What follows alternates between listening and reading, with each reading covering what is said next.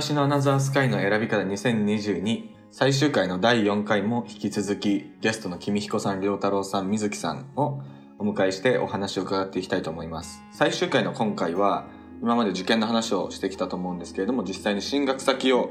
選ぶ過程そしてそこから今振り返ってみてどうかなっていうことについて伺っていきたいと思います。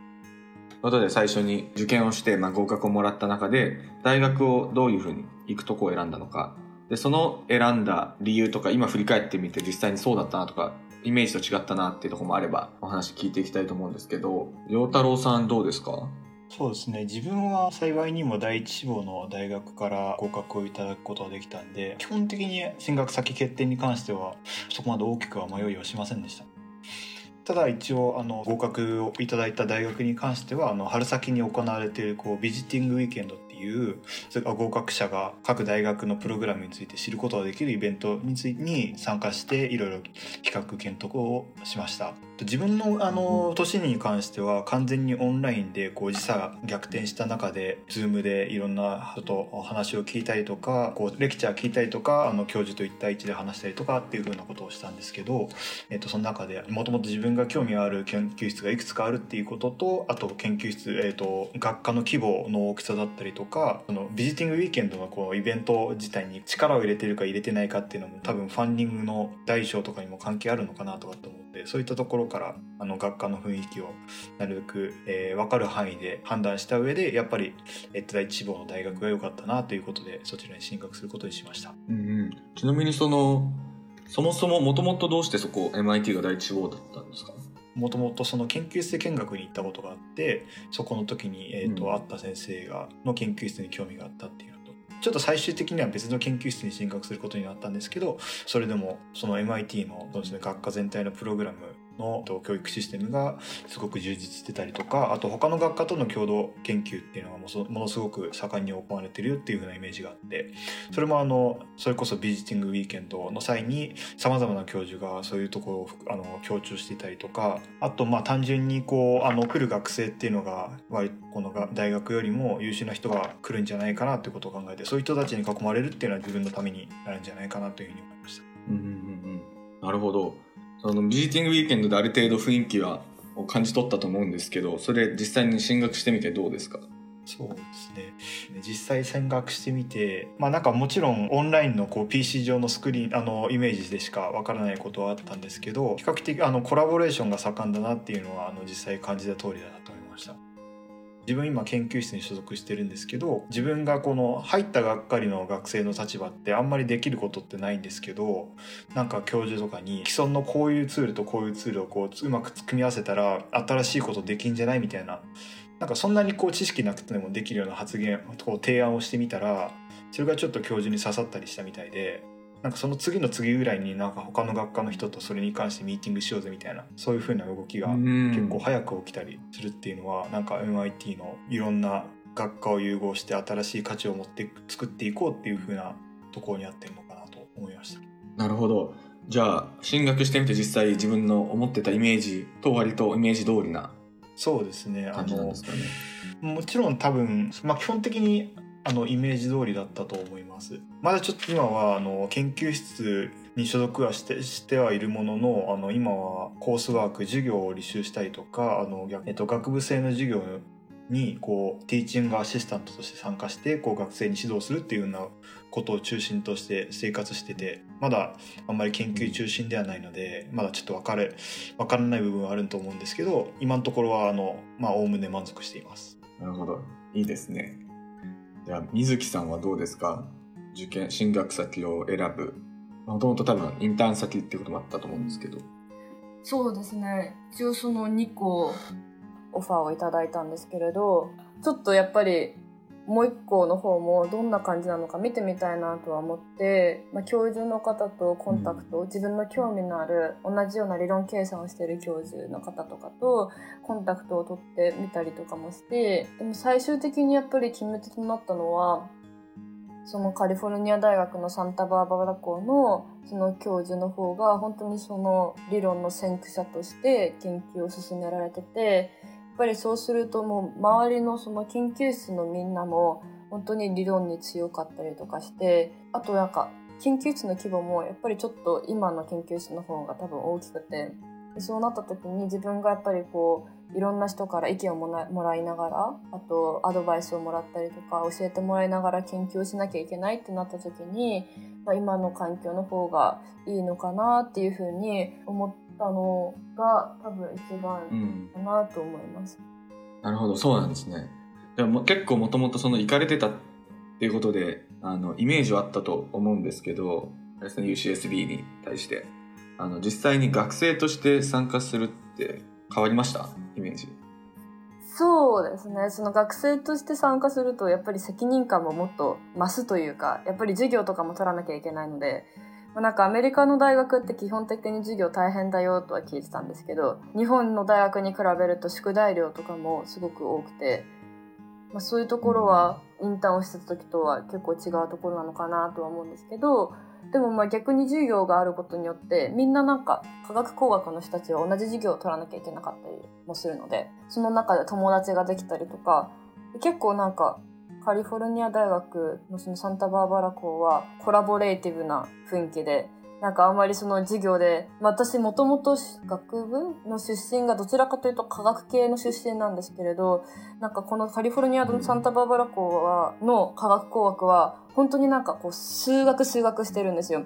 で科学を勉強してた時はほとんどあんまりその数学に携わってこなかったのでそうなった時にやっぱり結構授業についていくのが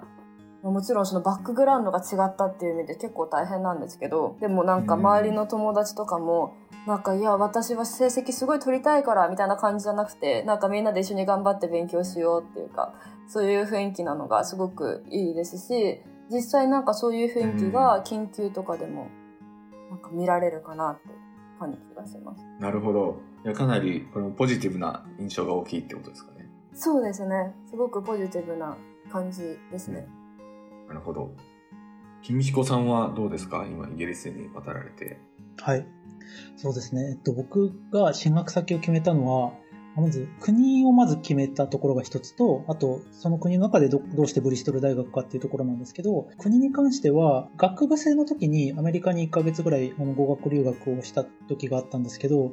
あのうん、来て改めて思うのは、アメリカとイギリスで全然その国民性が違うなっていうのはすごく感じていて、本当に個人的な体験なのでバイアスがだいぶかかってるかもしれないんですけど、アメリカの方は、なんて言うんだろう、陽キャ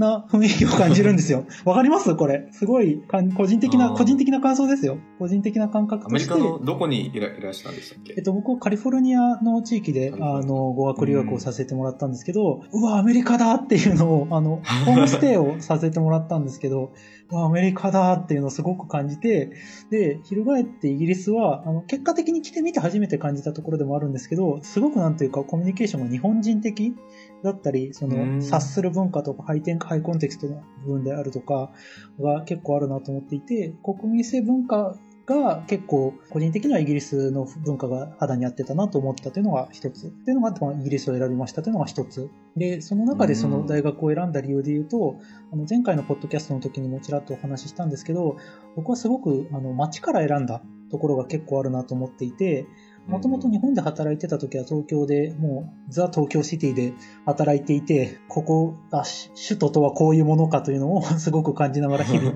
働いてたんですけど、一以前一度だけ旅行でロンドンに行った時に、あの、ロンドンもすごく東京と通ずる雰囲気を感じて、ここじゃないなというのを個人的には思ったので、もう少しその地方の落ち着いた自然もあるような、あの、エリアでゆっくり勉強できるといいなということを思って、ここはもうブリストルの番宣なんですけど、ブリストル大、ブリストルっていう街って2017年にイギリスの住みたい街ランキング第1位なんですよ。うんこれがですね、すごい本当にいい街なんですよ。本当にいい街で、暮らしやすい街で、で、それをインターネットで調べたり、その留学された先輩のブログとかを読んだりして知って、だんだん街に惹かれていって、あ、自分もここで勉強したいなと思ってブリストル大学を選んだというところがありました。うんなるほど。なんか話を聞いてるとその住みやすさっていうのはやっぱり行ってみたら実際そうだったっていう感じなんですか？そうですね、すごく住みやすい、港町、イギリスの南西部に位置する港湾都市みたいなエリアになるんですけど、すごく気候としても住みやすいし、街のサイズも歩いて、えー主要なエリアは歩き回れるようなサイズ感ですごく気に入ってますね。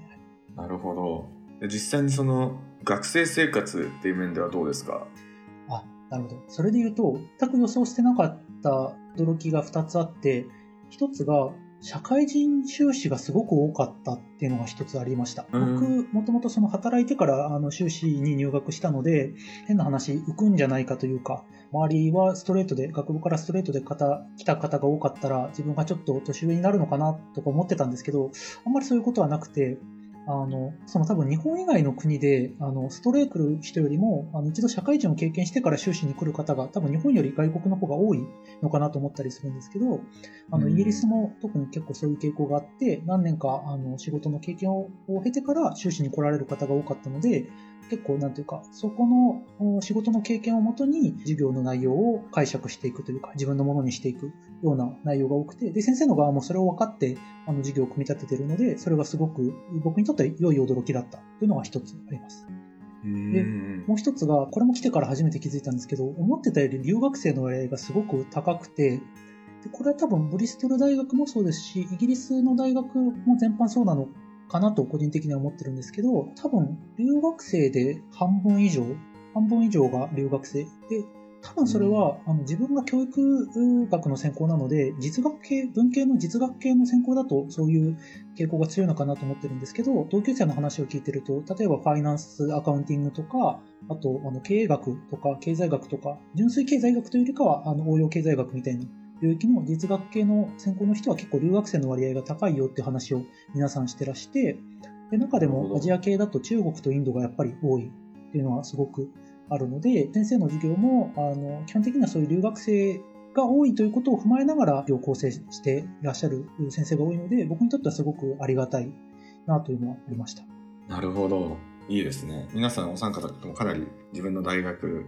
いい意味で違いを感じていたりみたいなのもあるのかなと思うんですけど、最後にななってしまうんですが、その留学をするって決めた際に、家族であったりとか、周囲の人たちからの反応ってどんな感じでしたかか？説得する必要があったとか、ウェルカムだったよとか、人によって違うと思うんですけど、良太郎さんどうですか？そうですねあの出願期間に関してはあの自分はあの両親のところからちょっと離れて一人暮らししてたんであんまりその出願に関して細かくこう説明してなかったんですけどあの実際合格してをいただいて進学先が決まったってなった時まあもちろんこう両親だとか、えっと、周りの人に説明する必要があるんですけど皆さんこう心優しくあの背中を押してもらうことができましたね。そうですね。家族の中ではそれこそ自分あの家族の中で理系のとか大学理系で大学院に行くっていうのが多分周りを見た限り自分が初めてなのかなって思うんですけどだからあのそれこそこう海外のみならず大学院ってものに関してこう家族の中ではこうよくわからないものっていう風な認識をされていて海外かける大学院っていうこうよくわからないものかけるよくわからない場所っていう風な 掛け算でなんだろう反対されるというよりもあのちょっとよくわからないなっていう風な印象だったんで あのそうですね。あのまああの進学するよっていう風なことをとかをあの説明する時には、まあ、こうどういう世界的にこう名前があの優秀な人たちが集まる場所であるということとかアメリカの博士課程の場合は給料っていうのが大学から保証してもらえるから金銭的に独立できるよとか、まあ、進卒業後の進路とかに関しても結構あのどういうふうな卒業後どうなるんだろうみたいなことを聞かれた時に例えばアメリカで就職するとかあのアメリカでこうとか海外でこうアカデミー内に進むこともできるしあのあるいはこう企業への就職とかも、まあ、もちろんあるっていうふうにこう比較的日本の、えー大学院卒あの博士卒よりも、えーより多様な進路が選択できるようになるっていうふうなことで、まあ、今後の、えーそこから得られるものは多いんじゃないかっていうことに関しては、えー、と家族に説明して、まあ、最終的には本人自分がいいと思うとこを見せあの進みなさいっていうふうに言ってもらえたので比較的自分の中では問題なく進めたんじゃないかなというふうに思ってます。なるほど。水木さんはどうですか？私の場合は姉がフランスに2年間その修士を取りに行ってたっていうのもあってがそれまでは多分なんか親とかも海外危ないんじゃないとかやっぱり日本にいてほしいっていう思いも多分あったみたいなんですけどでもなんかもう姉がこじ開けてくれていたおかげでそうそうかみたいな感じだったかなって思います。あとそうもともとその交換留学をするときに一つの選択肢がもちろん今のいる大学だったんですけどなんかもう一つすごい私はスイスが好きなのでなんかスイスへの交換留学はどうなんだろうとかちょっと考えてたことがあったんですけどその後から言われたのはいやーでもスイスに私が行っておけばなんかその大学院に行くみたいなことにはならなかったかもしれないのになみたいなことを、まあ、なんかそのアメリカに行くって決断したきっかけもちょっとなんか姉に言われた言葉があってまあ、なんかそのスイスに行くんだとしたら例えば半年間の留学プログラムがあって半年だったり1年間だったり。でアメリカだったら3ヶ月のプログラムだったんですけどでもその姉に言われたのはそのなんかせっかく留学に行くんだったらまあなんか本当にネイティブ英語をネイティブとして喋っている人たちのところに行った方がいいんじゃないみたいなことを言われたのがあってそういうふうにちょっと気持ちも傾いてってみたいなところもあったんですけどそう姉に言われたのは「ああ余計なこと言わなきゃよかった」みたいなことをポロッと言われました。なるほど。あそうなんですね ちょっとした家族の反対みたいなちょっとした、うん、そうですね。君彦さんはどうですか？多分僕の場合は、二人と水木さん、良太郎さんと違うのは、その社会人だったので、仕事、僕は仕事辞めて、今、あの、イギリスに来てるんですけど、職場の人とのコミュニケーションっていうのが一番、あの、二人と違うところかなと思ったんですけど、僕の場合は本当にこんなことに職場のあの上司も同僚も理解のある方が多くて、IT 系のベンチャー企業だったので、新卒で入っても定年まで勤め上げるみたいなキャリアの方がそもそも少ない業界で、まあ、転職しながら、あのいろんなセクターに行きながらキャリアを築いていくよねっていうような意識の方が多かったので、割と比較的受け入れてもらえたのかなというふうに思ってます。と、なるほどあと、その、もう一つ人間関係みたいなところで言うと、周囲の反応みたいなところで言うと、その、仕事をしながらその留学準備をしたので、大々的にあの自分留学しますみたいなことあんまり SNS とかでも言わずに、周りの友人にも言わずに準備をしてたんですね。受かったら、あの、周りの友人にも明かそうと思って準備を進めてたっていうのがあったんですけど、僕の場合は結果的にそれがすごくモチベーションになったなっていうのが個人的にはあって、多分 SNS とかで自分今留学してます、頑張ってます、準備してます、これぐらい今日は勉強しましたっていうことをやりながらモチベーションを保たれる人もいらっしゃると思うんですけど、僕の場合は合格したら絶対あいつとあいつ驚くだろうなとか、最後にサプライズ3年間実は準備してたんだよねみたいなことを言いたいぞと思って、それが個人的にはものすごいモチベーションになって、あの、本当はあれだったんですよ。エイプリルフールに合格報告をするっていうのが自分の目標だったんですよ。エイプリルフールに、あ、俺大学受かったんでっていうのをやりたかったっていうのがあって、まあ結果的にはエイプリルフール過ぎてから合格通知が来たんで、それできなかったんですけど、でも、それを目指して、いや自分はいつかあいつらを驚かせるぞと思って、親しい 彼やあの人に合格発表するんだっていうのをモチベーションにして頑張れたので、結果的にはすごい良かったのかなと思ってます。意外とそういうのモチベになりますよね。大事でしたね、はい。うーん。なるほどなるほど。ということでまだまだ話は尽きないところなんですが今回のエピソードはそろそろ終わりの時間が近づいてきましたね。はい、で XPLANE がこの運営している参加者約1500人ほどの Slack コミュニティでは大学院留学関連のイベントを開催したりこういうポッドキャストみたいに情報発信もしていますので詳細は explain.jp からご覧ください。またリアクション感想リクエストなどなどはポッドキャストの概要欄に載っているお便りフォームでお待ちしています。なので皆さんそれでは次のエピソードでお目にかかりましょう。ゲストのお三方も本当にありがとうございました。